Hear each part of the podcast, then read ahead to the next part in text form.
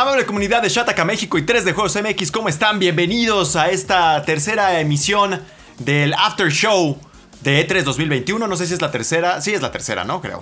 Porque tuvimos también la de el Summer Game Fest. Ayer tuvimos la de Ubisoft Forward. Y hoy tenemos un día ya mucho más movido, con un poco más de forma. Más parecido a lo que debería ser un E3. Con Xbox y Bethesda. Y también el evento de Square Enix y el PC Gaming Show que la verdad es que del PC Gaming Show y de Square Enix apenas si conformas un solo evento digno, pero lo que fue Xbox sí fue bastante bueno. Bastante bueno, mi buen Juanem, ¿cómo estás? Bien, un poco... Jornada larga hoy. Jornada larga y un poco pixeleado porque además estamos subiendo a la vez material y así, entonces ustedes disculparán, pero este emocionado, emocionado, la verdad. Hubo sorpresas que no esperaba y ya para eso, eso para mí ya me hizo el día. Así es, Xbox la verdad es que sí tuvo su buena cuota de, satisfacción. Mau, ¿tú cómo has quedado con el día? Bien, ya extrañaba esa sensación de E3 de que es por la tarde-noche y decir de, ay, se anunciaron un montón de cosas. Entonces, bien, contento, sobre todo, pues como dices, por Xbox. Los demás como que pero, y de, ajá, de hecho ahorita está, ¿cómo se llama el otro evento que están haciendo? Future, Game, Show. Que también siempre, bueno, no siempre, pero el del año pasado estuvo bastante flojo. Este parece que está igual de flojo. Mi buen Martín, ¿cómo estás? Segunda, segunda transmisión del día y te veo igual de fresco que siempre. Es que seguro fue porque me dormí unos 15 minutitos antes de empezar. Una jornada larguísima y pues increíblemente ya estamos en la recta final de E3. No sé en qué momento pasó esto cuando ayer la comenzamos pues es que mañana queda Capcom y mañana después Nintendo y that's it. ¿Sí? Fíjate que si yo he hecho algo de menos es, es ese. Pues cuando había evento de PlayStation también. EA. Sí, porque al final son los que nos faltan, ¿no? el mismo Bethesda, ¿no? De alguna u otra manera, que también iba por el, aparte. Bethesda. EA, pues él. Entonces tenías ahí tres que tenían cosas padres. La verdad, Rodri. Pues no, pero yo sí soy de los que sí decía, ay, ya, huevo, el nuevo FIFA 46, otra vez igual. Sí, sí, sí. Ajá. Mira, ahí está Pelé, ahí está Pelé, no sé, ahí está Pizzampras. Le, jalaban el bracito y Pelé no sabía ni qué Sacaron ahí el, la orejona, ¿no? En, sí, claro, claro. Que estaba el presentador de la Muriño también estuvo una vez. También Call of Duty ya no se hace presente aquí. O sea, mal que bien también era de los tradicionales. Pero bueno, vamos a comenzar entonces con Xbox que tuvo lugar al mediodía eh, del tiempo de centro de, de México. Este, se esperaba mucho de ellos porque es la primera vez que fusionan eventos con Bethesda y Bethesda mal que bien tiene muchísimas marcas importantes, eh, proyectos muy prometedores en desarrollo y buena muestra de la importancia que ahora tiene Bethesda para Xbox fue que ellos arrancaron la conferencia con Todd Howard saliendo a un escenario pues mucho más discreto, eh, obviamente íntimo porque ahora no hubo audiencia y, y, salió a hacer un anuncio pues importante, ¿no mi buen Mau? Sí, empezó, empezó fuerte y digo, fue un anuncio que eh, en un principio se filtró. ¿Otra vez? ¿Qué, habrá sido? ¿Como 30 mm, minutos, antes, más o menos? Nada, ya estábamos antes del pre-show y vámonos. Y ahora sí que quién sabe de dónde, porque ahora no hay escenario donde alguien, porque recuerdo en los días del E3 eh, tradicionales, donde tú entrabas antes al escenario y a veces veías un poquito de ensayos que había y pues tenías ahí un vistazo. Ahora sí quién sabe qué fue lo que pasó, pero se filtró eh, Starfield, Starfield, del cual presentaron un cinemático ya mucho más sustancioso que deja ver un poco más del estilo del juego. El original era sencillamente una estación espacial, el título y vámonos. Y además fecha de lanzamiento, una cosa bien audaz, 11 de noviembre del año 2022, muy en la vena de lo que había dicho Jason Scherer, eh, que había adelantado que iba a estar en el E3, pero todavía no estaba listo. Juanem, ¿tú crees que esta fecha eh, se vaya a mover o, si la ves con, como con con esperanzas de que se cumpla. Sé lo que significa para Bethesda, considerando que el 11 del 11 pues, fue un, eh, la fecha de lanzamiento de Skyrim, que es muy importante para ellos. Es un juego que representa mucho de lo que ellos también yo creo que quieren hacer con Starfield. Entonces yo creo que por eso le están apuntando una fecha exacta.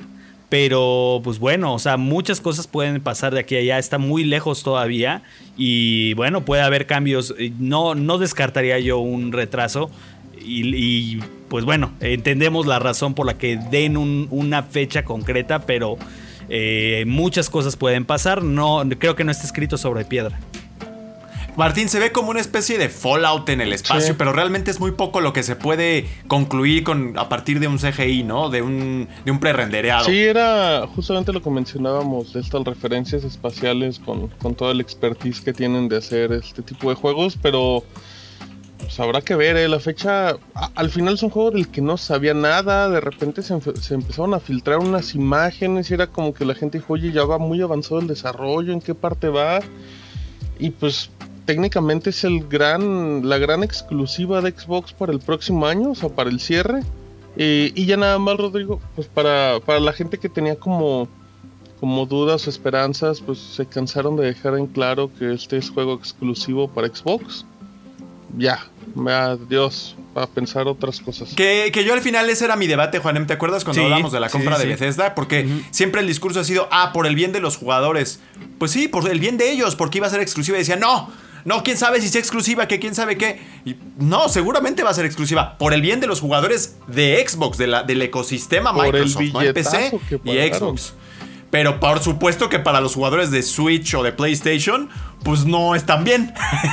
Pero esto definitivamente a mí me hace pensar en quien no tenga un Xbox va a empezársela a pensar ahora sí, porque ahí vienen los batazos eh, pesados de, Bethesda para los próximos años y van a ser juegos bien interesantes. Eh, Game Pass, el gran protagonista del evento, no solamente por lo que voy a decir a continuación, sino porque estuvo presente en la mayoría de los anuncios. La mayoría de los juegos que se presentaron van a salir en Game Pass eh, y empezaron con 30 juegos de más de Bethesda que van a estar en la lista, los cuales no anoté pero que seguramente están buenísimos. No sé si por ahí más Los tú tengo rápido, ¿eh? Es Arcs Fatalis, Dishonored de Dead of the Outsider, el Doom 2016, Devil Within 2, Fallout, el 1, 2 y 3, que son como los... los... Bueno, no, el 1, el 2 y el Tactics, que son como los clásicos.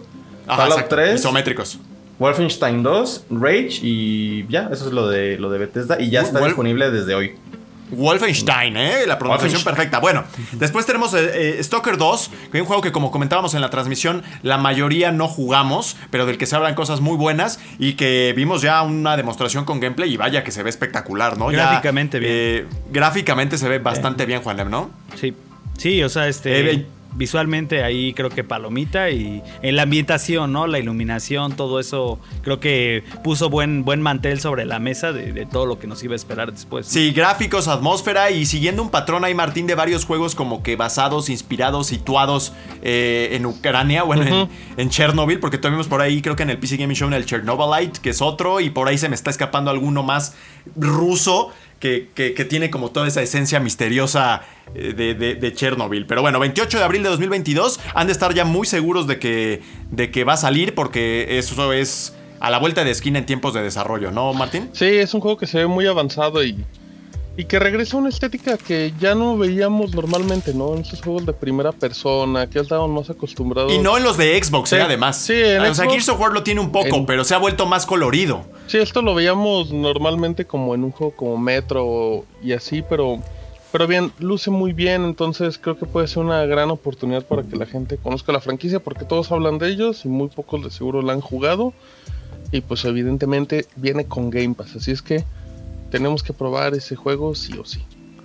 Otro de 2022, eh, ojo. Otro de, de... abril. Pero este ya tiene fecha precisa. Entonces, bueno, después una sorpresa, tuvimos Avalanche. Se aparecieron ahí los, los desarrolladores de Rage 2, los desarrolladores de Mad Max, eh, de Just Cause. Y dijimos, bueno, ¿qué va a ser esto? Contraband. Mauricio, un juego que la verdad es que muy poco lo que pudimos ver como para siquiera tener una idea de qué es, pero al menos es una nueva IP, ¿no? Sí, el, clásico cinema de 3 de un minuto de algo ahí pre-rendereado o un render CGI y ya no te dicen el título y Una buena rola.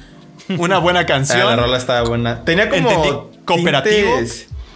tenía como cooperativo como Lara Croftianos, como Indiana Jones, porque tenía como reliquias y no sé, como algo así como antiguo, ¿no? Pero robos de reliquias. Sí, a, ver qué es eso. Eh, esa también va a estar en Game Pass. Eh, no me pareció, no, me pareció que, fuera a ser exclusiva. apareció el logo de Xbox Studios. Entonces, a pesar de que Avalanche ah. no pertenece a ellos, de alguna manera sí, es, sí debe ser un, desarrollo que está pagando Xbox. Como, cuando pagaron, por ejemplo. Sí, o como cuando pagaron este. ¿Cómo se llama el de Insomniac? Este Sunset Overdrive, que también lo, publicaban ellos. Oh, bueno, pues entonces hay otro que podría estar ahí primero con ellos, al menos una console launch exclusive. no, no, no, exclusiva definitiva, porque dice ah, Xbox Game Studios. Ajá. No, pues sí, entonces tiene que ser. Y después el momento de la tarde, que fue todo, o sea, este Martín y Mau estábamos ecuánimes, normales, digo, no. la verdad es que. Ah, mira. Muy a gusto. Está chido. Y en eso, Juanemcito tuvo su momento Alberto Pastor del día. Ahí para quien entienda las referencias del mundo webedia. eh, fuera de control. ¿Qué pasó ahí, Juanemcito? ¿Qué anunciaron? ¿Qué, qué te causó tanta, Ya, tanta euforia? Mira, ya sé un poquito más de lo que se trata, porque al momento también entre toda la confusión, este, como que sí me quedé trabado. De hecho, no vi Pobre lo que Edith, siguió después. Pobre Edith. Pobre sí, sí, me dijo que estaba ¿quién gritando demasiado. Eh, no supe de Battlefield, no supe de los siguientes anuncios porque yo estaba así completamente en shock. Este, lo que pasa es que eh, hacía mucho sentido. eh, sea of Thieves se inspira obviamente mucho en Piratas del Caribe de Disney. Este, entonces. BBD, como dicen en España. Sí, BBD. entonces, eh, pues bueno, pues ya ahora sí hay una alianza formal y eso va a ser lo que va a dar vida a la siguiente eh, temporada, que va a agregar una nueva historia. O sea, lo que hicieron fue no solo meter un skin o no solo meter como que algo así porque compramos, porque nos dieron la licencia y hay que meter aquí cosas inspiradas en, en esa licencia. No, o sea, lo que hicieron fue eh, pues ver cómo en el lore de Sea of Thieves puede caber el hecho de que exista Jack Sparrow y exista de alguna manera una conexión con el universo de Piratas del Caribe. Entonces ya este, por ahí ligaron a un personaje que es el que está como en el mar de los muertos, que, que liga a su vez con Davy Jones. Entonces hay un trabajo, ¿no? De la, de, la, historia del lore para que eso se integre como de forma un poquito más orgánica y va a ser este, pues una historia nueva, o sea, una historia nueva a mí lo que me deja lo que me da a entender es de que se trata de los Tall Tales, que era básicamente lo que es una campaña para Sea of Thieves, que van a estar inspirados en Piratas del Caribe y bueno, todo el skin de, de, la licencia que seguramente veremos en las recompensas de la temporada 3 que se estrena nada más y nada menos que la próxima semana. Algo que también mantuvieron en secreto mucho tiempo porque estaba viendo en una eh, entrevista exclusiva que dieron a Variety, de la que seguramente haremos una nota por ahí el día de mañana. Eh, era algo en lo que ya llevaban trabajando más de dos años y que Disney, Disney de inmediatamente accedió, o sea, como que les, les gustó muchísimo la idea. Y se me hizo raro porque el, sí, el director creativo andaba paseando en Disney justo hace dos años. O sea, yo creo que cuando. Mm. Y, y, y, tomaron sonidos de no solo de la película, sino también hay mucha referencia y mucha inspiración en lo que es el ride en el que se inspira la película y todo eso, que es una atracción de los parques de Disney. De ahí también viene mucha de la inspiración de ese lore del juego, de la atracción de Disney, que pues ahora va a llegar a Sea of Thieves. Bueno, pues 22 de junio Sea of Thieves ahí con uh, Pirates Life y Jack Sparrow y compañía para un juego que ha venido creciendo porque también tuvo un arranque un poco lento, dubitativo y demás y ahora pues ya está muy muy establecido y también testimonio de esta nueva tendencia que quizá ya no es hacer juegos de licencias, uh -huh, sino claro. de incorporar licencias como expansiones en diferentes juegos, no no nada más de Xbox, sino también en Call of Duty, en Fortnite, ni se diga, en fin. Bueno, aparte es gratis, tenemos... eh, la, el contenido es gratis. Sí, gratis. Además eh, después no sé por qué aquí, mi no sé si de Ana Purna que siempre pone la cuota de juegos un poquitín más oscuros con 12 Minutes, que es un título indie que han estado promocionando desde hace ya varios meses, con actores de renombre, si no me equivoco. Está eh, que ya Ridley, tiene... está James McAvoy y está William Dafoe. 19 de agosto de 2021, que, que, creo que es lo que no teníamos, la fecha. Ni siquiera he logrado entender después de todo este tiempo de qué va el juego. Creo que es algo de un crimen, ¿no? No sé, Mau, si es, tú me corriges. Es una como historia que se va desenvolviendo en un cuartito y tú tienes eh, 12 minutos de juego. Entonces cuando llegan los 12 minutos se reinicia todo, pero como que conservas ciertas partes de la historia. Entonces tienes que llegar al final, pero como en brincos de 12 minutos. Si jugaron Minute, que es un juego que dura 30 segundos cada, cada partida, van a entender uh -huh. más o menos ahí el concepto, pero... Ese Otro concepto bien. que ha estado muy de... Digo, viene Deadloop también, ¿no? Quizá también. no todos con el mismo periodo de tiempo, pero este, este concepto de jugar en periodos que se repiten, eh, uh -huh. bueno, el propio Returnal, ¿no? Por no irnos más lejos. Este, después tenemos eh, mm, otros 10 juegos. Ah, bueno, no, aquí no sé si lo habrán notado mal. Ah, no, tenemos aquí la escaleta, mi Rodri. En la escaleta seguimos ah, okay. con Psychonauts 2 que... Ah, ya me resolviste la existencia. Sí, que, que... Ya tenía yo en mis anotaciones muy complicadas. No, y ya ves que habíamos sacado algunas cosas como para no clavarnos mucho. Eh, si no metemos ahí en, en, aprietos a la producción. Pero sí, Psychonauts 2, este, fecha su lanzamiento básicamente. También, pues, no hay mucho que reclamarle. O sea, Perdón, se, Angelito, se me fui por quién sabe dónde. Anoté mal. Ok, Psychonauts 2. La verdad es que sí se ve súper padre. Ajá. Y a ver si ahora sí. Yo, yo tengo la esperanza de que esta vez sí tenga éxito. Porque el original se volvió juego de nicho precisamente porque no vendió mucho. Digo, era porque era bueno, pero no vendió, no vendió mucho. Entonces, vamos a ver, 25 de agosto también ya está a la vuelta de la esquina. Y me llama mucho la atención. Y bueno, también otro que seguramente va a estar en Game Pass, ¿no? Los Está muchos juegos de. Bethesda. que ya están ahí, ya los había dicho desde antes, ahí ya me, me, salí por completo del orden, discúlpame Angelito. Sí, no. Y luego Hades, un contendiente muy, muy serio al juego del año, que seguramente se llevó juego Ganador del año. por algunos, ¿eh? Exactamente, eh, que llega a el 13 de, de agosto a Game Pass. Y bueno, pues Game Pass sigue nutriéndose de manera fenomenal. Digo, como les comentaba, fue el gran protagonista del evento, yo creo, ¿no? También, también llega a Play 4 y Play 5, ¿eh? Por Conversión física. Ok. Y, físicos. Ah, perfectísimo. Entonces, bueno, aquí sí es una buena noticia para todos.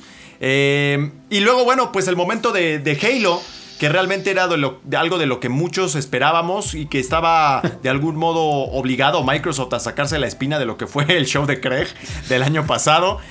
Y sin embargo, como que quedaron algunas dudas, ¿no, Martín? Por ahí. Híjole, es que nos la aplicaron bien raro porque de repente veníamos de lo de Bethesda, iban como en el minuto 40 de los... Ya iba ya casi llegando al medio tiempo, ya cuando ya estaban medio fríos los jugadores. Eh, empiezan con el multiplayer y pues dices, eh, se ve bien, recordando que es gratis, Xbox y PC. Y con ahora con, con un gancho retráctil, que según yo es nuevo eso. Y, después nos enlazan como una cinemática de lo que es la historia. Evidentemente, al ser una cinemática, pues no podemos juzgar el tema gráfico. Pues dijimos, se ve bien, sobre todo porque lo que fue el multijugador sí nos convence. Eh, lo platicabas em, cuando estábamos viendo el video que que los escenarios se parecían, que eran idénticos a las imágenes que habían liberado de, desarrollo después de este accidentado lanzamiento.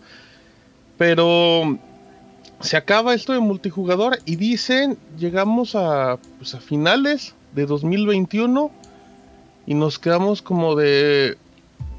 ¿Y la campaña? Porque muy bonito, como el meme, muy bonito el cinema y todo, pero ¿y dónde me dejas la campaña? Yo creo yo creo que es alarmante que no tuvimos nada de campaña. Creo que estamos hablando que el juego tiene que salir en seis meses máximo. En teoría no va a salir en noviembre porque en un momento vamos a decir que ese juego sale en noviembre, pero, pero para mí es preocupante que no tengamos nada de campaña después de lo accidentado que vimos, de todo lo que han dicho los desarrolladores, de toda esta avalancha de problemas que existen, de los cambios, de de todos los equipos que se están integrando a rescatar este barco llamado Halo Infinite. A mí se me hace muy, muy preocupante. No sé qué vamos a esperar. Y al final el hecho de que tú ya separes, además de que es una decisión interesante y tal vez muy positiva el separar el multiplayer y hacerlo free to play, eh, eso te da un poco de un buffer ahí, ¿no? De decir, bueno, si todo sale mal, ¿no, Juanem? ¿No, Mau? Si todo sale mal, pues les damos ya el multiplayer free to play todo el mundo va a estar tranquilo y nos echamos con la campaña hasta Semana Santa del año que entra, ¿no, Mau? No sé, o sea, sí puede ser. Sí, porque incluso desde el primer anuncio, de, bueno, cuando presentaron ya el gameplay de Halo Infinite, que fue cuando todo salió mal, desde esa vez cuando acabó la transmisión, no me acuerdo si fue el mismo día o el día siguiente, fue cuando dijeron, oigan, pero el multiplayer es gratis, ¿eh? Y fue cuando, ¿y por qué no nos dijiste eso? Entonces como que también desde ahí pensábamos que quizás el multiplayer era como para para calmar las aguas, pero pues quién sabe, ¿eh? sí, sí está raro. Yo también creo que para mí el mensaje de que no tenga fecha todavía concreta es que siguen habiendo problemas de desarrollo. No sé qué está pasando, pero pues, por los fans de Halo, pues yo espero que sí salga este año y que salga bien, lo más importante. Sí, mi Juanemcito está convencido de que sí sale sí o sí. yo digo que sí, tiene, tiene que salir sí o sí. Yo digo que van a echar mano incluso de otros estudios pero, Pero estás a seis meses, Juanem. ¿Tú crees que no, tenías para mostrar nada, en serio? Mira, algo, ah, mira, algo interesante que, que fue que quien dio la cara ahí, que salió representando al equipo de Halo, es Joe eh, Staten, o bueno, Joseph Staten, que es nada más y nada menos que el director del 1, del 2 y del 3. El jefe. O sea, es una figura, una figura muy clave. Otra cosa, este, otra cosa que, a mí como que me dio mucho más confianza es de que llegamos a ver una toma un poquito de este mundo abierto y se veía mucho más detallado y mucho más... Eh, Mejor iluminado. Sí se notaba el lavado de cara respecto a lo que, pues al, footage que vimos el año pasado y que, y que causó muchas dudas. Y también el, aunque haya sido, o sea, si era un momento cinemático de la campaña, pero al fin y al cabo sí era, era parte de la campaña, lo que vimos acá como en flotando y el ganchito, y eso sí era parte de la campaña. Ah, lo de, lo de lo tipo Gravity sí era parte de la campaña. Yo digo que sí sale. Aunque también, o sea, obviamente el, el tema de sí genera dudas que no haya, digo, están fechando juegos que van a salir a finales de 2022 y no fechar este- el que ya tiene que salir en tres meses, ahí te entiendo completamente, Martín. Pero yo siento que, eh, bueno, aunque también, mira, eh, eh, si Ya se pueden está- aplicar se la de que se si ya nos fuimos, Ya le dudó. ya me estoy quebrando, ya estoy quebrando, te a no, sí cierto, va a salir. Mira, si finalmente ya se echar, o sea, era algo que tenía que salir con el lanzamiento de la consola y no el salió. La caja, la caja trae al Master Chief y a Trae a Master Infinite. Chief. trae a Ma- ya hay juguetes, ya hay juguetes que tienen Ya, el sello tú- de te Halo comprabas Infinite. tus latitas y te, te sea, daban ya, el DLC de un juego ya. que no ha salido. Sí, o sea, ya tienen todo el aparato de marketing desde el año pasado. Entonces, eh, si finalmente ya lo retrasaron un año y ahorita le falta otro poquito, lo que sí yo creo que va a ser garantía es de que no va a salir mal esa campaña. Porque finalmente, si está regalando el multiplayer, la campaña no puede de alguna manera salir mal. O sea, Sí, es cierto, porque si no, pierdes todo. No hay manera. O sea, es que. Y, y lo malo es de que, o sea, teníamos el branding de la conferencia a Master Chief. Y de nuevo, Halo quedando con este sabor como. O sea, todo, todo lo que nos lo que vimos ahora nos gustó muchísimo más que lo del año pasado. Pero sí. Tampoco o era sea, tan no, no- difícil. nos deja con dudas también.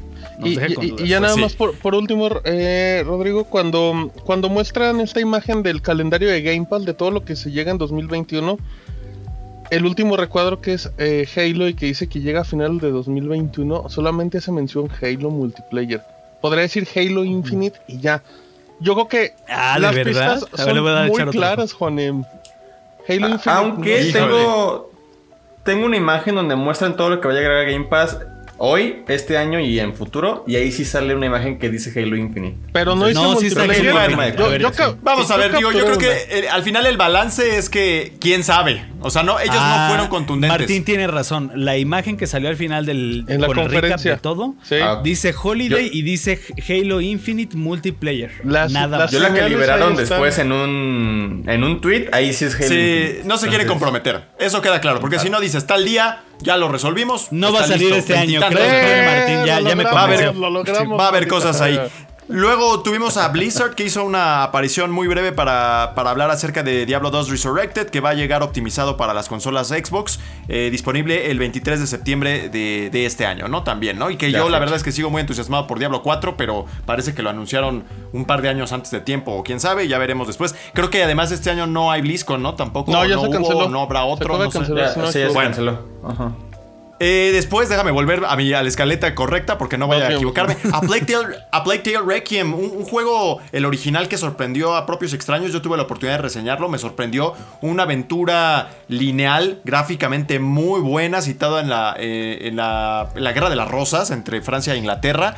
Muy buenos gráficos, muy buena historia y ahora viene con una secuela que la verdad es que no esperábamos. Un juego totalmente recomendado, ¿no, Juanem? Que también llega Sí, a Game Pass, por cierto. Y además también otra, otra cosa in- interesante de este, de este anuncio es de que es eh, solo viene Series, no viene ya, Ya. One. Y eso, eso, bueno, yo le, le dije ahí en la transmisión de cariño el Days Gone de las ratas porque es el tema de, de hacer una multitud. Las hordas. De una horda de algo persiguiendo al jugador, ¿no? Y aquí, eh, digo, era un trailer cinemático, pero seguro las hordas de ratas van a estar así súper cañonas y a lo mejor son cosas que ya la generación pasada pues ya sufre, ¿no? Además que, que a lo además- mejor el juego es más ambicioso a nivel gráfico Sí. y así, al menos en, en el avance, aunque fuera cinemático, se veía mucho más ambicioso y ya era un juego Gráficamente que es se un veía bien. extraordinario juego. Ya era un ajá, monstruo es un extraordinario Eh, el tema de las ratas era bastante scripteado, pero quién sabe qué vayan a hacer ahora, ¿no? Igual y ya sea un poquitín más orgánico lo que, lo que tengamos para esta secuela. Eh, 2022, vamos a ver si se cumple. Después, ¿qué tenemos de Replaced? Por ahí, Juanemcito. Replaced, Lo ajá, Replaced eh, lo, lo dejamos aquí en la escaleta como parte de una oleadita que hubo ahí. Ya fue el, quizá el momento más flojito de la conferencia. No malo, pero más flojito porque fue una seguidilla de juegos independientes. Este, este llamó la Que creíamos que atención. era de Last Night.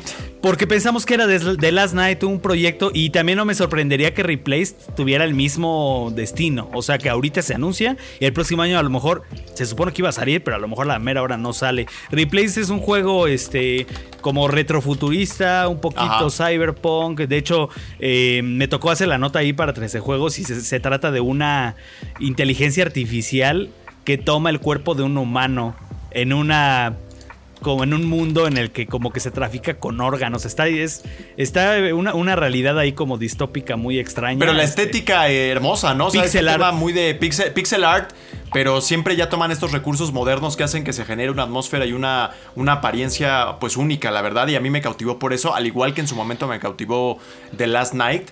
Y que forma parte de una oleada de títulos que manejan como que esa misma fórmula eh, recientemente, ¿no? Entonces sí, a mí me entusiasmó mucho este juego. No sé a los demás, Martín Mau, si les llamó, les, les llamó la atención este título. Son. Sí, son- es- bueno, estos dale, dos son, son extremadamente similares, ¿eh? O sea, en, en estética son...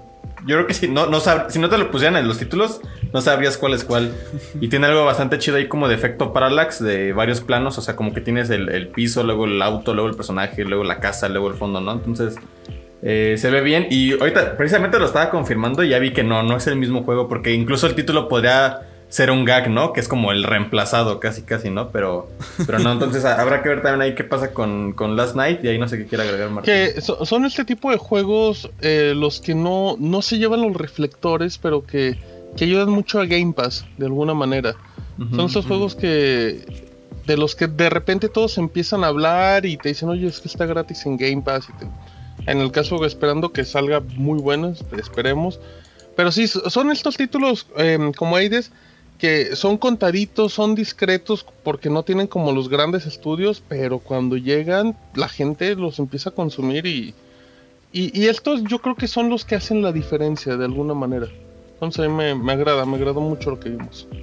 Y un poquito en el mismo tenor de juegos eh, que van volando por debajo del radar, pero que nada más de verlos llaman, cautivan por su apariencia, por su dirección de arte. Tenemos The Ascent, que es un título que ya, ya se conocía, ya se venía hablando de él. Eh, un RPG isométrico, también cyberpunk, y que se, se ve fenomenal. Y que va a debutar el, el 29 de julio. Entonces Ya. también este es un juego que llama mucho la atención. Game ya hay Pass gameplays también. por ahí y demás. Se ve muy, muy bien este título. Y como, ajá, insistimos, el tema de Game Pass presente por todas partes. O sea que si tienen la suscripción, cada vez se vuelve más una cosa que se tiene que tener, ¿no, mi buen Juan Mcito? No, incluso para, para ju- juegos de PC. O sea, cosas como, como Age of Empires, que es ahorita lo que sigue en, nuestra lista y que fue el anuncio que siguió, también está en Game Pass. O sea, Flight Simulator está en Game Pass. O sea, yo, por ejemplo, yo tengo una PC que le duele mucho las partes como para correr juegos este, nuevos. Entonces, yo no hubiera, por ejemplo, probado ni por asomo Flight Simulator porque por ese tema de que de, de que no lo hubiera hecho si no hubiera sido porque está en Game Pass y que bueno pues no importa yo lo descargo pues ahí está en la suscripción y no importa que sé que tenga la certeza de que mi compu lo va a aguantar o no. Con Age of Empires va a pasar exactamente lo mismo o sea no importa que no necesito comprarlo para saber si mi compu lo va a correr o no simplemente lo bajo y bueno ya si lo corrió buena razón y si no no pasó nada no gasté extra. Eso creo que es una, una, un- una buena un buen perk para los jugadores de PC también Y bueno, a propósito, tenemos a Age of Empires 4. Hace apenas un par de meses, tal vez menos, estuvimos en un evento. Se revelaron todos los detalles de la jugabilidad. Promete bastante y aprovecharon aquí para ponerle fecha, 28 de octubre, y al mismo tiempo anunciar la campaña de Juana de Arco, que es una campaña que los fanáticos de Age of Empires 2 ya tienen como muy reconocida. Fue tutorial. Y es que este título, este título es como una especie de homenaje, no es precisamente un remake, pero sí es un homenaje muy marcado a Age of Empires 2. Sí. Este eh, es un juego que va a tener escenarios realistas, nuevos elementos gráficos y campañas que a mí me entusiasman mucho. Martín Mau eh, van a ser campañas en donde prometieron que vas a poder jugar con los hijos de los hijos de ciertos personajes. O sea, empiezas con un personaje, pasas a sus hijos y te vas con los hijos de. O sea, campañas enormes, ¿no? Entonces, el juego se ve muy bien. ¿A ustedes qué les ha parecido Age of Empires 4? O sea, como. ¿Qué les parece el aspecto que le están dando, la dirección de arte y bueno, ya por supuesto las mecánicas, Martín? A, mí lo que me sorprende, por más evidente que suene, es este trabajo de investigación. Tú lo mencionabas como el tema de, del lenguaje, de la va evolucionando conforme vaya evolucionando todo tu equipo. Em, lo que veíamos de este tipo de cambios de ángulos, gráficamente se mantiene por el estilo, pero obviamente se renueva como para esta versión del eh, para los plenos 2021. Y, la, verdad, sí, es algo que tenemos que probar. Y, y como dice Juan, si está gratis en Game Pass, bueno, gratis entre comillas, evidentemente, pues no podemos dejarlo pasar. Y yo sí, sí, sí, sí fue un tráiler muy cortito, pero por lo que vimos, tenemos que regresar porque ese tipo de, mm, ese tipo de juegos no ha pasado de moda. Es algo que me sorprende mucho. Así es, y luego The Outer Worlds 2, no sé si jugaste tú el, el, 1, mi buen Mau. Eh, yo siento que ahorita ellos ya han de estar un poco preocupadones porque empieza a saturarse un poco el espacio en donde ellos están. Pero bueno, un, primer juego que sorprendió, también yo lo reseñé, se sentía como un Fallout en el espacio, que es lo que yo creo que yo esperaría que no fuera eh, Starfield, un juego muy lineal, eh, que, donde cada mundito en el que iba a ser un pequeño Fallout y estaba padre y todo, pero vaya, era como muy formulaico en ese sentido. A la gente le gustó y ahora viene con una, una secuela, Mau. Sí, y a mí se me hizo como sorprendente porque pues ya Dark Worlds tiene dos años que salió, ¿sabes? Eh, entonces está como muy...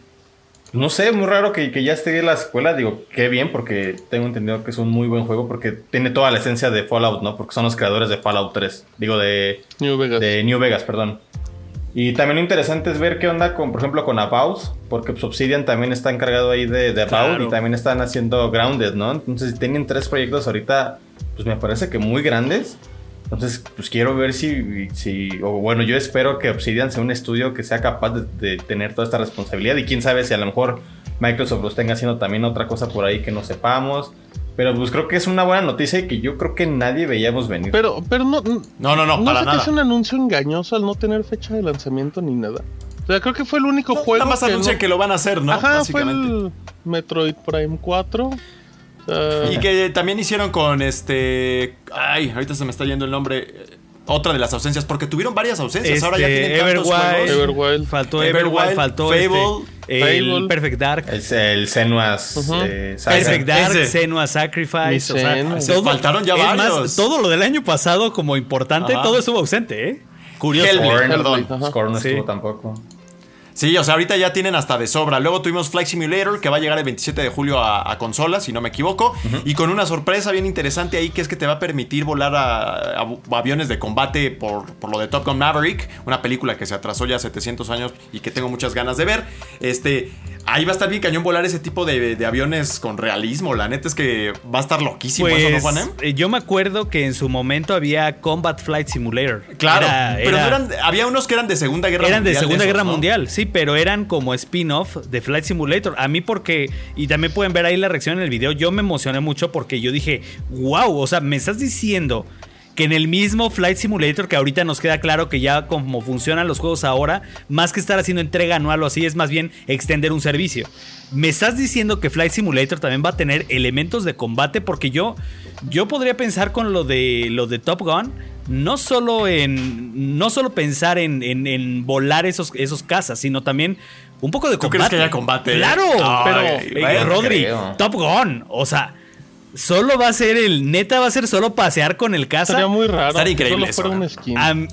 A, mí sí me gustaría que le metieran un No, es que no creo. O sea, yo creo que se va a volar realista y va a tener la cabina igual y todo, pero que sea de más combate, eso estaría increíble. Yo creo que va a ser más increíblemente difícil, ¿eh? Como time trials, así de a ver en cuánto tiempo tardas en llegar de acá a acá con un avión súper rápido. Creo que va a ser más, más realista pensar en eso. Es más realista pensar en nada más este test flights de casa eh, en lugar de combate, pero digo, estaría increíble que de alguna manera con esto de Top Gun eh, fuera el Ace Combat de Microsoft, porque es, es, un, es un género que se presta perfecto y no importa que lo hagan un poquito más arcade de esa parte. Y, ¿eh? me gusta mucho cómo, Microsoft está agarrándose licencias de terceros para adaptarlos a sus juegos, como vimos en Sea Thieves. En su momento lo vimos en Forza Horizon 3. Exacto, el tratamiento que le dan. También. Sí, y, con Lego y con Hot Wheels. o sea, que de repente, con Cyberpunk. Sí, sí, que dicen, ¿sabes qué? Tráeme tu franquicia y yo la adapto a mi juego y nos vamos a la segura. No inventamos nada y muy bien. Me, me late mucho todo eso.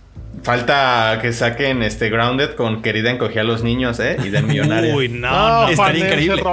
no lo dudes, ¿eh? Otra vez lloro ahí con ese. ¿Qué tendrían que poner ahí el, el plato de cereal y que te puedas meter y un gigante? No, la, hormiguita que sea tu, tu Suena que puedas a tu viable, ¿eh? No, no, no lo vean tan descabellado en un futuro. No, no lo veo nada descabellado. Ya si con Sea of Thieves, si con Sea of Thieves sale bien ahí el acuerdo con Disney, pues ahí otro. A ver, Disney, échame otra. Además, una licencia este, super muerta para Disney, ¿no? Y bueno, a propósito de estos crossovers que ha tenido Forza, tuvimos Forza Horizon, que ya es el 5. Sí. Sí, Forza Horizon 5. Y con la super sorpresa que para mí fue el momento de la conferencia, es que es en México. Qué bárbaro, la verdad es que nos dejó a todos perplejos. Había rumores de esto, yo la verdad no les había prestado nada de atención y de hecho tenía como algo muy improbable que se presentara ahora, porque la probabilidad era más bien la de ver Forza 8 o Forza Motorsport nada más, ¿no? Porque es el que habían anunciado la última vez. Entonces dije, bueno, ahorita van a seguirse por ahí. ¿Y cuál va siendo la sorpresa de que, de que se van con México? Y la verdad se ve fenomenal, no nada más porque es México y el tema de investigación y dirección de arte y artístico, este, el tema gráfico también. Impresionante, impresionante. Juanem, te dejo a ti primero ahí porque eh, también este, salió Tenancingo, creo, por ahí. Sí, salió, salieron, salió ahí la, la Las carretera de Salpujagua a Marabatío.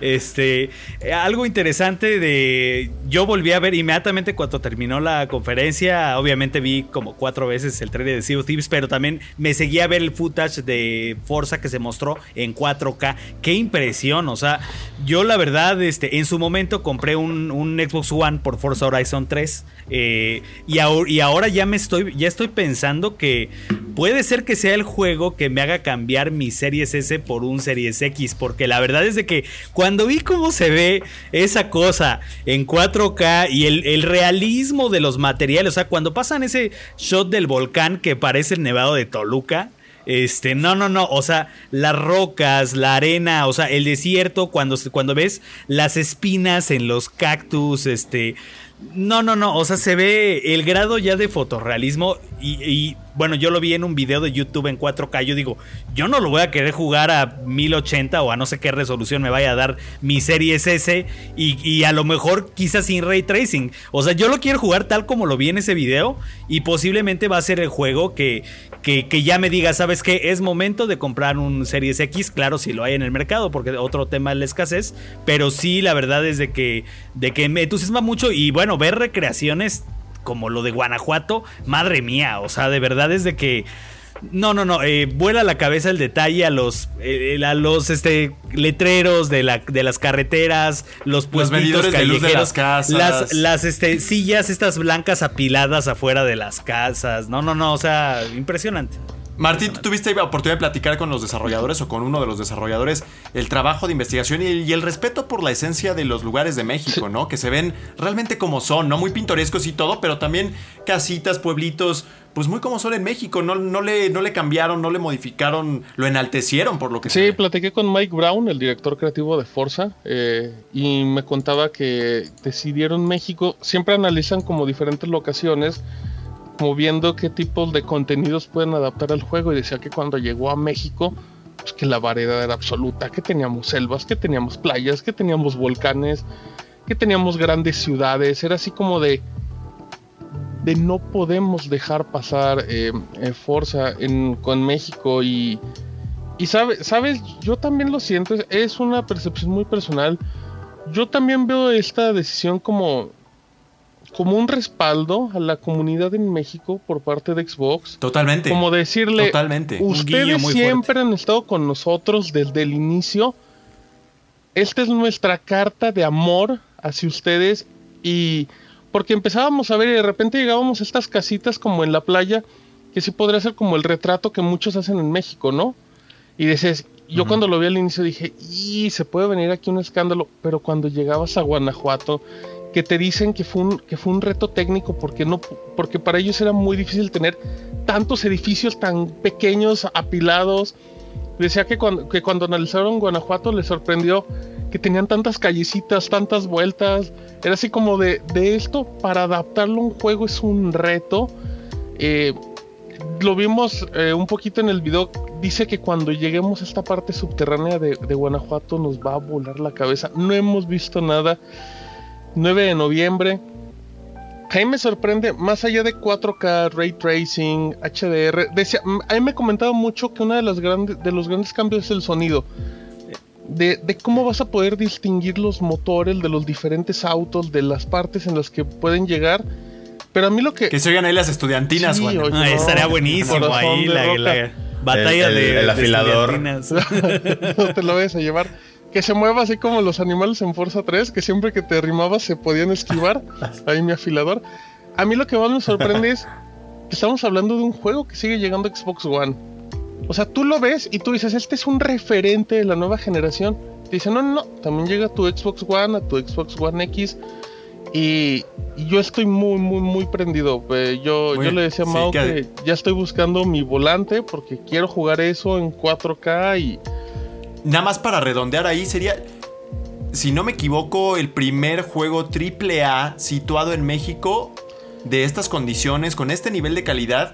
eh, Ever, porque hubo un Ghost Recon, pero era que momento- era más bélico. Y, ajá, y tampoco como Ajá. que ponía una parte muy bonita de México. Eh, No, esto, para nada, Pero, no. pero si tú le ponías al tráiler Visit México, dices, ay, mira, esto es de cultura y esto es un tráiler de turismo. sí, sí, sí. Es eh, el tema, nada más rápido, el tema del volcán, decían que para ellos era un reto porque nunca habían hecho un elemento tan alto en un Forza. El Forza es cinco veces más grande, los tiempos de carga. A mí me sigue sorprendiendo, esto va a funcionar en su Xbox One. Obviamente no se va a ver tan bonito. Y en, Me- en México va a ser un vende Sí, consolas, no, yo no, no. digo, ya- ¿eh? imagínate Sí, esos, eh, esas cajas de esos bundles. No, no, no. Es una locura. Es el- El, señor que llegue a la tienda departamental con su eh, la máquina consola para probar juegos y que esté Forza 5 y vea Guanajuato, va a querer un Xbox. Deja en eso, ese que, que llegues a eso. Tengan Guanajuato un Xbox Series X y un volante. No, cállate. Digo, no va a haber Sí, sí. consolas. Bueno, se- La Ciudad la, de buena, México, la pregunta gran aquí es si pregunta, está ¿eh? en las... No creo, Yo creo eh. que no, porque, ¿eh? que no. porque hicieron referencia a Guanajuato directamente. Sí, tuve- Igual Metepec, mi Juanamcito. Ujú. Sí. Sí, no, si hubiera estado en Ciudad de Es México, la lo, Marquesa. lo- lo anunciaban con bombo y platillo, no creo. O algo, digo, todavía estamos Sí. muy temprano en el ciclo de marketing del juego. Igual se estén guardando algunas cosas No, para pero debe ser imposible hacer una ciudad tan grande. Sí, sí, O sea, sí. Y, y distraerse con eso cuando Forza Horizon es más. Pues Santa el- Fe. El campo. O sea, eh, Guanajuato encaja porque Guanajuato, a pesar de que es la capital de un estado, es una ciudad pueblito. O sea, Muy chiquita. eh, es una ciudad chiquititita que, que es, es realizable, pero ya algo grande. De hecho, hay una toma en la que tú ves como desde lejos Guanajuato y es. Guanajuato en, entre el. Es un, no, un- no, no. en un oasis, haz de cuenta. O sea, como. Que el juego sí ha tenido ciudades, ¿no? El primero, el primer Forza Horizon sí tenía por ahí algunas ciudades. No, Sí, el- el- pero simplemente el, el anterior creo que estaba Dublín o algo así. Sí, de repente era este, paseaba. Reino en, Unido. en Europa. Creo que estaba Dublín y estaban varias ciudades. O sea, sí, pero si te fijas, era, era una ciudad pequeñita entre un montón de campo. Porque Forza Horizon es eso. Y yo creo que por eso. Es el campo. Sí, son México. colonias. A mí, más que las ciudades, algo que me llamó mucho la atención, eh, mostraron una así embarradita de Uxmal. O sea, yo, le- yo lo primero que les hubiera preguntado era. que- ¿Cómo demonios hicieron la, la recreación de las ruinas? O sea, ¿fueron a las ruinas o el, el instituto les pasó algún tipo de información? Re- Porque- documentos. porque eh, Claro. ruinas yo creo que sí vamos a ver. Y ya vimos que está Uxmal. Entonces, pues a ver, a ver qué tal con eso, ¿no? Muy Y interesante. después, mi Mau, pues eh, un cierre un poquito raro, ¿no? Yo creo que eh, quizá Starfield hubiera sido un cierre ideal. Decidieron abrir con eso y cerrar con un nuevo juego que... eh, no, eh, no sé. Eh, se llama Redfall.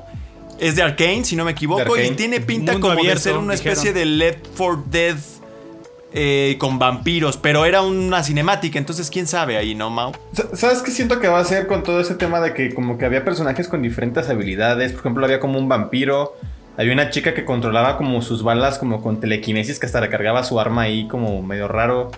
Yo creo que pues, pueden tirarle más como a un looter shooter, ¿sabes? Y eso no me entusiasma mucho. Creo que podría ser como un Borderlands ahí como vampiresco.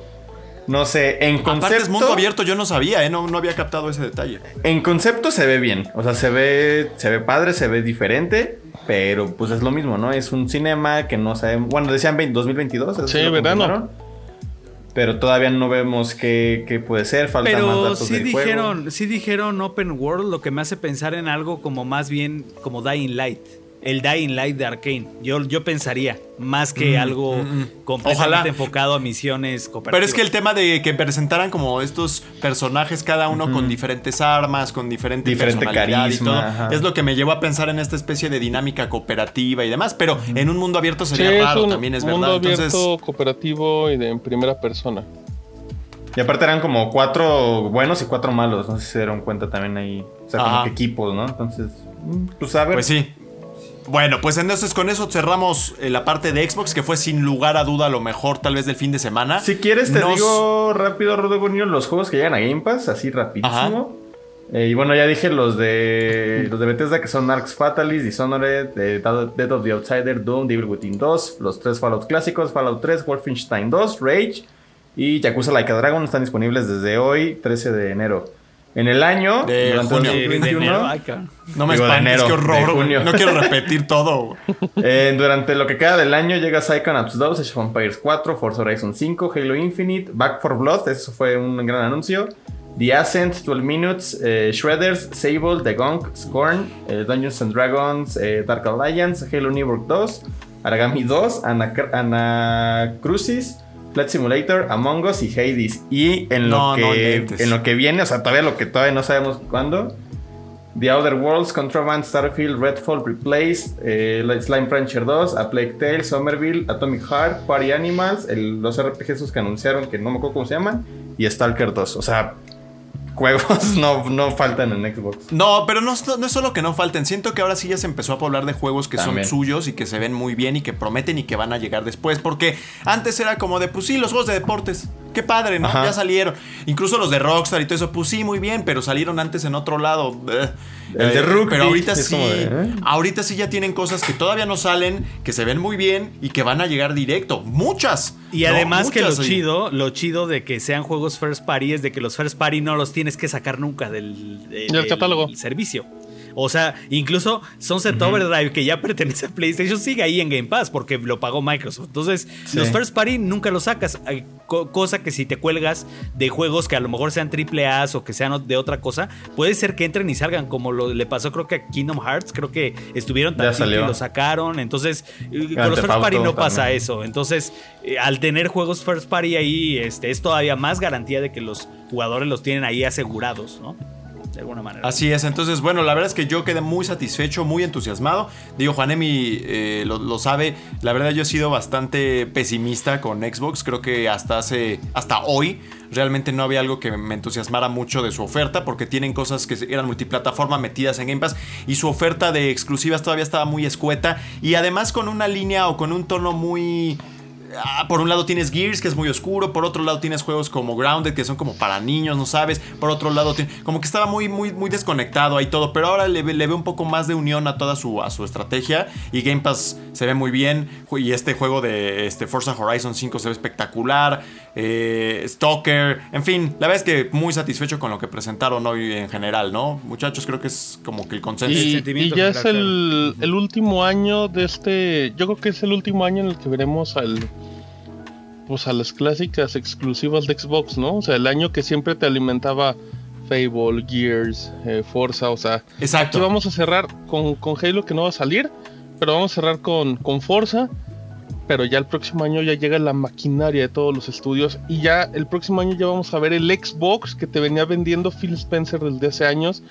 Desde que empezó a comprar estudios y, y va a ir un futuro muy alentador. Porque ya van a tener, yo creo, un año en el que tengas este, un nuevo Gears en Unreal este, 5. Igual tengas un Elder Scrolls como exclusiva. O tengas un Fallout. Y tengas ahora sí tu Forza, como siempre. Lo que sea que venga de Double Fine que sea nuevo. Tengas el nuevo Hellblade. O sea, ahora sí ya. Everwild. Ahora sí ya. Un Everwild, una Valve. No, no, no, un- o sea, ya, ya está nutridísimo. Suena una ahora sí ya está nutridísimo. durísima con la promesa Eh, Indiana Jones. cuatro exclusivos de Xbox mínimo por año. Uno al cada tres Y meses. sí lo veo, lo ya veo para lo veo muy viable. cumplible. Que se empiece desde el próximo Sí. año.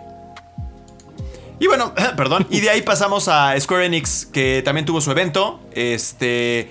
La verdad es que yo no soy muy adepto de sus juegos en general. O sea, Hitman por ahí algunos, pero muchos otros son de corte Final Fantasy, del cual me considero un auténtico neófito Villamelón. Pero a pesar de que yo no sé mucho, eh, me doy cuenta de que hubo una especie de insatisfacción generalizada, eh, Mau, por ahí. Si nos puedes explicar por qué. Sí, bueno, para, si quieres nos damos por orden de cómo se fue anunciando. Lo primerito que tuvo Square Enix ahí eh, por parte de Eidos Montreal fue el juego de Guardianes de la Galaxia. Que estaba la Que duda. no se ve mal, ¿no? Ese. No, no se ve mal. bien. Y estaba la duda si iba a ser como contenido para Avengers o iba a ser un juego totalmente aparte. Y pues sí lo es. Es un juego completamente nuevo que ahí Alex eh, tuvo la oportunidad también ya de verlo antes de ese anuncio. Y creo que ya está el video publicado en el canal de, de Eh, es- debe estar por, por salir ya. Ah. Minutito. Ya casi. Entonces se ve bien, es una aventura donde solo controlas a Peter Quill, los demás como que los eh, tú los eh, les das comandos como tipo Star Wars Republic Commando y cosas así. Eh, soundtrack se ve increíble, eh, la mecánica de juego se ve bien, o el humor que caracteriza a. Guardianes de la Galaxia. Gráficamente está, está bien, o sea, porque es un juego intergeneracional, pero está bien, o sea, no, no, se ve, no se ve mal. Y creo que es, un, es una muy, muy buena sorpresa, ¿eh? Sí, algo interesante también de ahí que tiene es eh, tiene toma de decisiones, este, tiene Ah, cierto, también. Eso eso es interesante, o sea, como que se ve que se enfocaron mucho mucho en la, en, la historia y también algo que confirmaron, cero DLCs, cero microtransacciones, o sea, una campañita, eh, algo muy similar como EA se como que se lavó la cara con Jedi Fallen Order, se ve que este es el equivalente que quiere hacer eh, Square Enix, sobre todo después de lo que pasó con Avengers, que hubo mucha de que han decidido llevarlo hacia el juego servicio, ¿no? Sí, la verdad es que el juego se ve bien. A mí me sorprendió que fuera single player, porque la tendencia actual es la opuesta para todo lo que son, es superhéroes. Y es un grupo de, héroes que son varios, no es solo uno. Y le puedes estar controlando los poderes, eh, dieron indicios de algo de, de, incremento de experiencia, subir niveles. Entonces a mí me llamó la atención, me gustó este título, pero ya después vino ahí una avalancha de cosas muy distintas, empezando por lo de Final Fantasy Remaster. Seis juegos. Eh, que creo que a muchos les estaba entusiasmando. Tenemos el 1, el 2, el 3, el 4, el 5, el 6.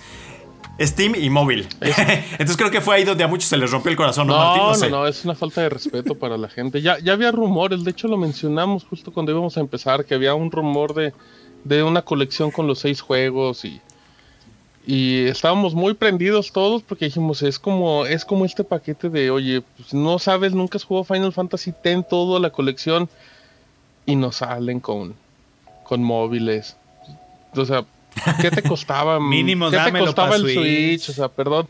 Que yo creo, ya, ya el hecho que llegue Steam es que tarde o temprano va a acabar escalando, pero. Pero tampoco era como que le costaba mucho a la empresa decir ya vámonos a consola. ¿Por qué crees que haya pasado eso, Mau? Por ejemplo, ahí. O sea, yo no entiendo una decisión de este tipo. No, o sea, ni siquiera te puedo decir por qué. O sea, yo tampoco entendí el anuncio. Inexplicable. Y lo que me preocupa es que, por ejemplo, la colección que hay de Dragon Quest para Switch del 1, el 2 y el 3 son también ports de la versión para móviles. Entonces, si en algún momento llega esto a consolas, yo creo que también sería un port ahí medio raro. No sé, no sé, o sea, esta, o sea, Final Fantasy está porteado hasta ahí versión de PSP y todo. O sea, neta era tan difícil meterlo todo en un disco, ni siquiera para Play 5, para Play 4, ni siquiera para Series X, para Xbox One. Pero no sé, es una decisión muy rara y creo que sí fue una gran decepción. Yo creo que incluso la decepción hasta ahorita del evento.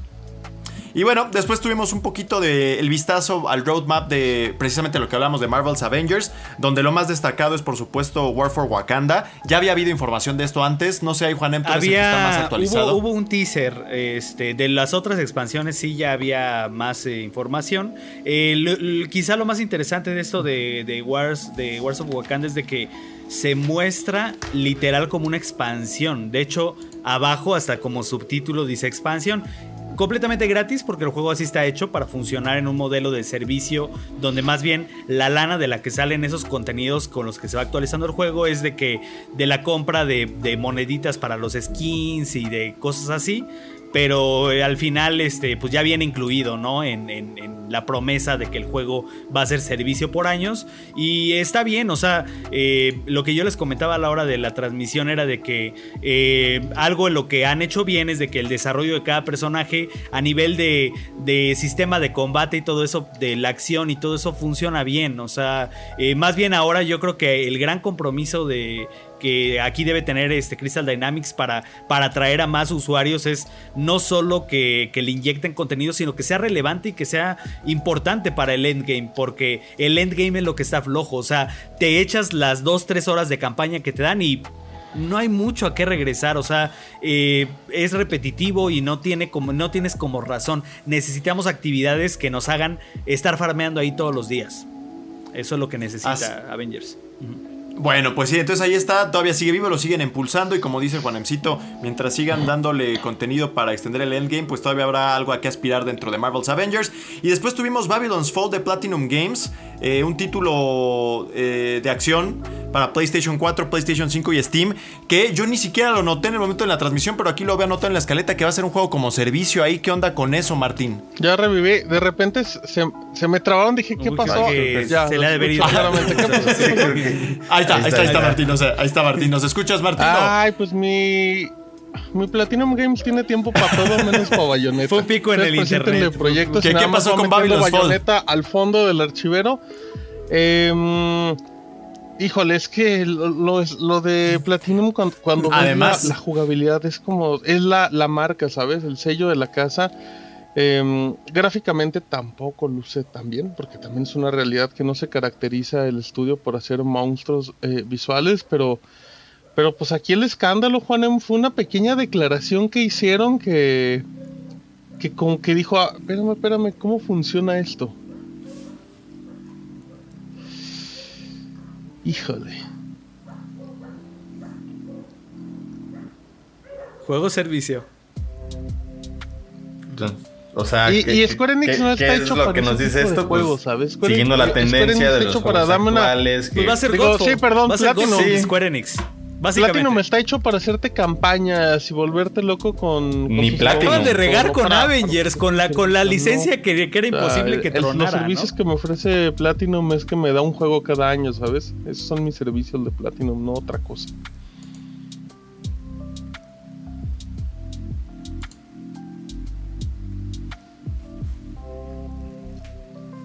Bueno, pues ahí está entonces lo de Babylon's Fall y estábamos dándole forma a una presentación un poquito floja.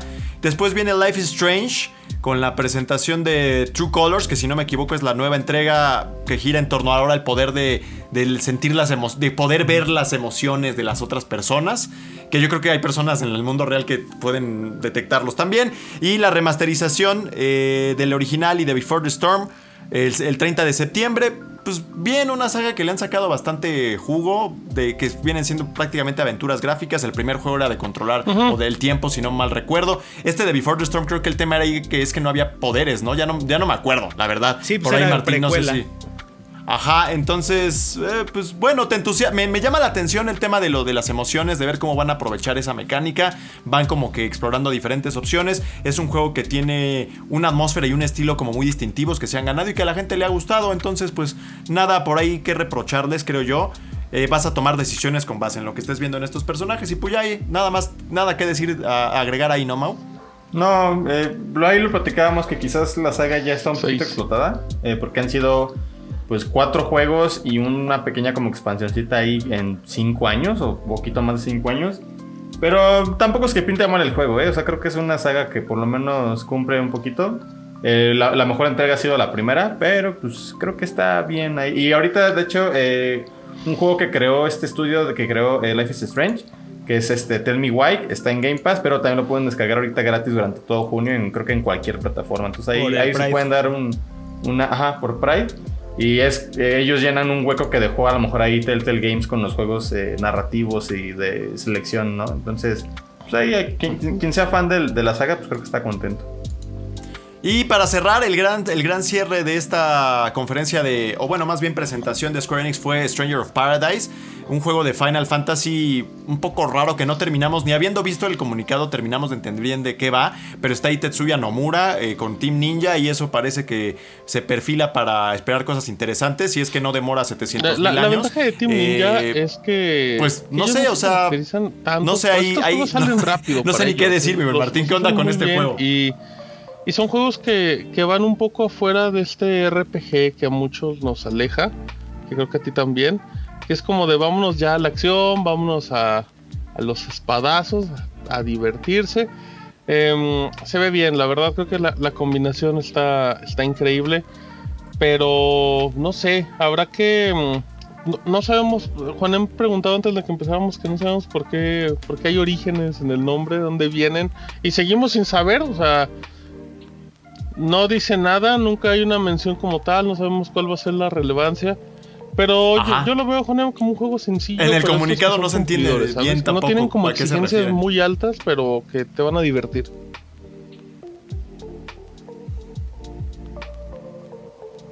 Sí.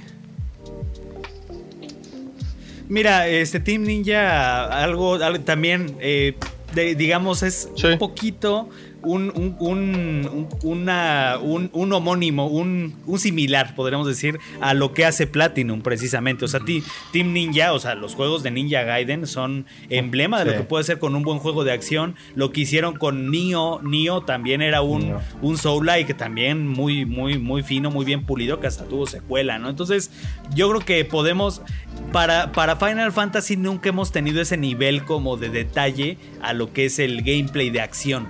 Entonces, yo creo que tener a un, a un, equipo como Team Ninja es una buena noticia en ese sentido. Este, tienes a Tetsuya Nomura con los diseños, con la ropa negra que le pone a todo, con los cierres, con sus diseños característicos, con los cuernos, con todo, todos los elementos que, que tiene ahí Nomura. Entonces, eh, también extraño porque se supone que también el plato fuerte ahorita de Square Enix en esos juegos, pues es Final Fantasy XVI, ¿no? Que también se supone que no estaba tan lejos y me sorprende por lo tanto que no haya estado aquí. Yo sigo teniendo aquí la sospecha de que viene un State of Play de PlayStation en julio o en agosto, mm. donde vamos a tener todos esos anuncios que nos están faltando aquí en E3. Ah, eso es una buena, una teoría muy interesante y no nada descabellada porque en julio tenemos Electronic Arts y seguramente que PlayStation tiene su calendario hecho para seguir aprovechando esta ventana de verano. Y bueno, pues esta presentación bastante pues un poquitín cumplido. Bueno, ni siquiera es que se filtró, se filtró Guardians, que era la, sorpresa. el plato fuerte. Sí, sí, no, la verdad es de que hubiera estado interesante si no se hubiera filtrado. El este Strangers of Paradise también ya ya se había rumorado, o sea, ya. O sea que bueno. Y bueno, pues ya por la tarde tuvimos el PC Gaming Show, en donde la verdad es que no hubo francamente nada. Algo de lo que había causado expectaciones la presencia de Steam con San Gaben, eh, ahí presente. Y solo apareció para anunciar un, eh, el Steam eh, Next Fest, que va a ser un evento de, pues de demos, hasta donde entendí. Mismo que ya habíamos visto el año pasado. Una fórmula interesante para quienes juegan en PC. Y eso es lo único que llena de cringe porque como que tratan de seguirle el, paso, no sé si a Devolver Digital o qué, pero no le sale nada. A Devolver sí le sale. A mí a mí no me hacen no me hacen reír ni nada, o sea, no me entretiene. Muchas entrevistas, que es algo que yo no quiero ver en conferencias, o sea, guárdame la entrevista para un video después, pero en la conferencia a mí muéstrame trailers y cosas. En ese sentido, Xbox creo que lo hizo fenomenalmente bien, pero sí este, este tema de, PC Gaming eh, Show como que me, la verdad me aburrió bastante, no sé si tuvieron una oportunidad de verlo por ahí.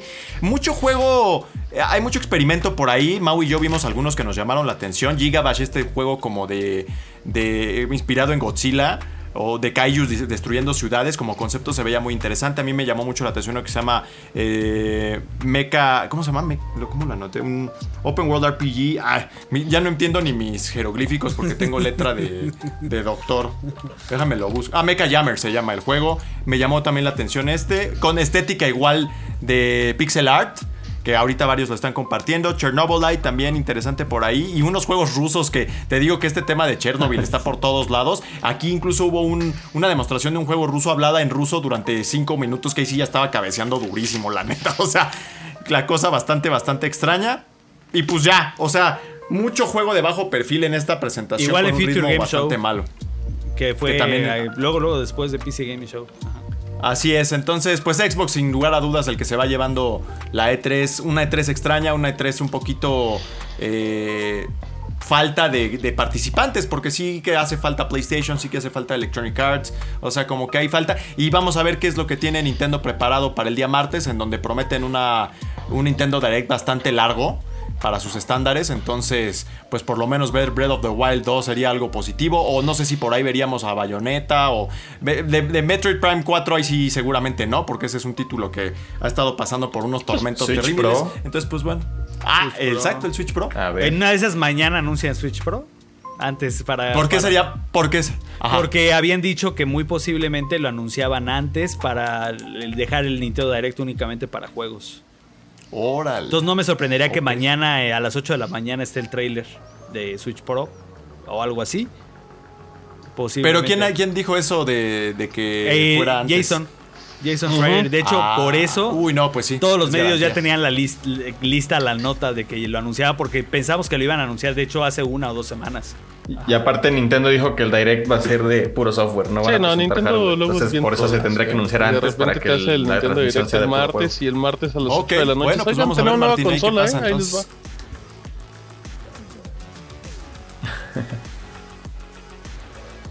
Es más. No, es más. Yo tengo también la teoría de que solo van a anunciar juegos. Sí. No va a haber Switch Pro porque les haya molestado lo que pasó. Y Switch Pro lo anuncian por ahí dentro de cinco semanas, así un día que nadie lo está esperando. Claro, hay Nintendo Direct mañana y ahí viene, o no sé. Bueno, pues ahí está, un día bastante larguito, pero muy satisfactorio, sobre todo por Xbox, que la verdad es que tenía tiempo que no me dejaba tan contento con una de sus presentaciones y yo creo que de aquí en adelante así van a ser. Lo la logramos, mayoría, porque ya tienen un muchachos. montón de juegos, tan es así que se dieron el lujo de dejar fuera varias cosas. Y- Entonces, y- pues muy bien, muchas gracias, este no, no, no, Martín. y gracias, Ángelo, que se nos está rifando con la producción. No, hombre, tu aporte siempre. Que no on duerme el muchacho. Exacto, Mau, muchísimas gracias también. No, no, no, adelante, Martín. No, pues lo. Claro, claro, claro, claro, rifándose. También a Alexito, a mi Vico, que le mandamos un abrazo. Mau, muchísimas gracias también. Perfecto el grupito que hemos formado aquí. Y también cuando viene Alexito y demás. Magnífico, ¿no, Mau? Sí, muchas gracias y pues recuerden ahí seguir todavía la cobertura en 3D Juegos México, en Chataca México. Ahí tenemos, por ejemplo, la, la entrevista de Martín con Mike Brown, el productor de Forza Horizon 5, el contenido de Alex, ahí de Guardians of the Galaxy, incluso también tuvimos de Rainbow Six Extraction. Hay un montón de contenido de cobertura de 3 2021 por parte de Lat- Latam. Sí, no, tenemos ahí también Battlefield y también tenemos. Eh, ¿Qué otro juego se me está yendo? Eh, ah, Far Cry. Far lo que Cry. tuviste de Far Cry en su Far Cry. momento. Entonces tenemos muchas cosas. Métanse a los canales, métanse a Shataka México, a 3 de Juegos MX y sigan porque todavía el, el E3 todavía no termina. Y bueno, pues nos vemos, que tengan buena noche, feliz domingo, descansen y seguimos aquí con... También hay Eurocopa, Copa América, delicioso verano. Vámonos pues. Gracias Angelito, gracias Alex, bye bye.